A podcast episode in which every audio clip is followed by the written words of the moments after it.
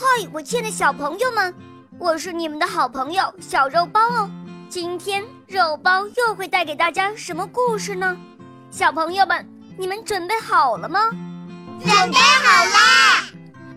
那么，我们的故事就要开始喽。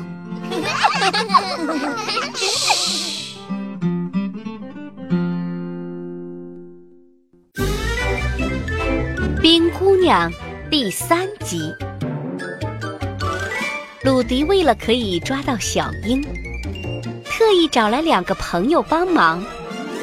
鲁迪和朋友们拿上了梯子和绳索，他们在漆黑的山林里静静地等待大老鹰出巢。天刚蒙蒙亮，一只庞大的老鹰从树林的缝隙里飞了出来，三个猎手同时开枪。老鹰掉进了深谷，太棒了！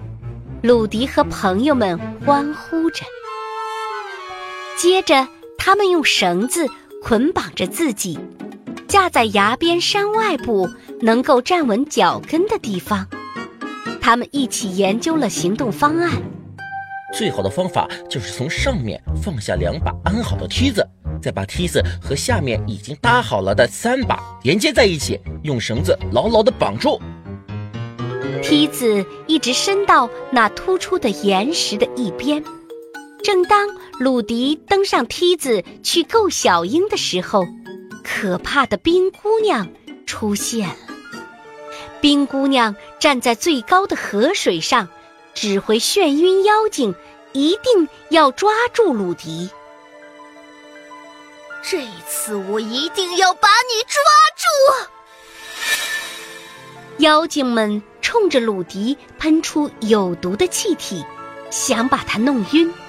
鲁迪自己给自己打气：“一定要抓紧，相信自己，不会掉下去的。”他谨慎地爬着。这时，朝霞升起来了，暖暖的空气让冰姑娘又败下阵来。而鲁迪也稳稳地抓住了小鹰，他终于成功了，战胜了冰姑娘。磨坊主，我回来了，这就是你想要的小鹰。鲁迪将小鹰交给磨坊主。看来你从来不知道什么是恐惧呀。磨坊主说：“我希望你可以实现你的承诺，亲爱的孩子，我当然会实现我的诺言啊。”我相信，以你超人般的勇气和胆量，你甚至有能力养活三个妻子。嗯，磨坊主用说笑的口吻拍了一下鲁迪的肩膀。磨坊主同意了鲁迪和巴贝特的婚事，他们将要在夏天举行婚礼。虽然现在还没到春天，鲁迪和巴贝特坐上了火车。他们要到巴贝特的教母家去。冰姑娘踏着猛烈的寒风飞上了雪山的最高峰，她又能够穿透一切的目光望向深深的山谷。哼，鲁迪，你逃不过我的手掌心的！哈哈哈哈哈哈！冰姑娘大笑着，山谷里回荡着难听的。轰隆隆的声音，发生雪崩了！下面有人喊道。这时，冰姑娘的眼神转向另一个深谷，急速奔驰的火车一缕烟似的跑过，车上坐着鲁迪和巴贝特。雪崩没有阻住他们，鲁迪大声说道：“冰姑娘对我们再也没有威胁了。”冰姑娘冷笑着：“哈哈哈哈哈哈！你可真天真，你给我等着吧！”鲁迪和巴贝特来到了一个小岛上，这就是教母生活的住所。教母是个善良又健壮的老妇人。亲爱的孩子们，看到你们来看我，我太高兴了。让我来介绍一下吧。这是巴贝特的表哥。站在教母身旁的表哥又高又帅，就像耀眼的偶像一样。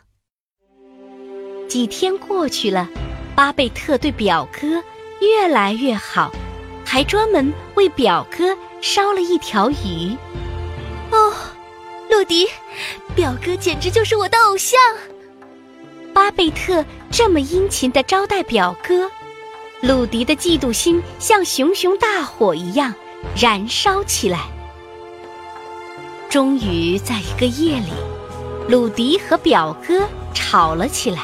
还动了手，巴贝特十分焦急，他打开窗户，大声叫着：“鲁迪，你快走开，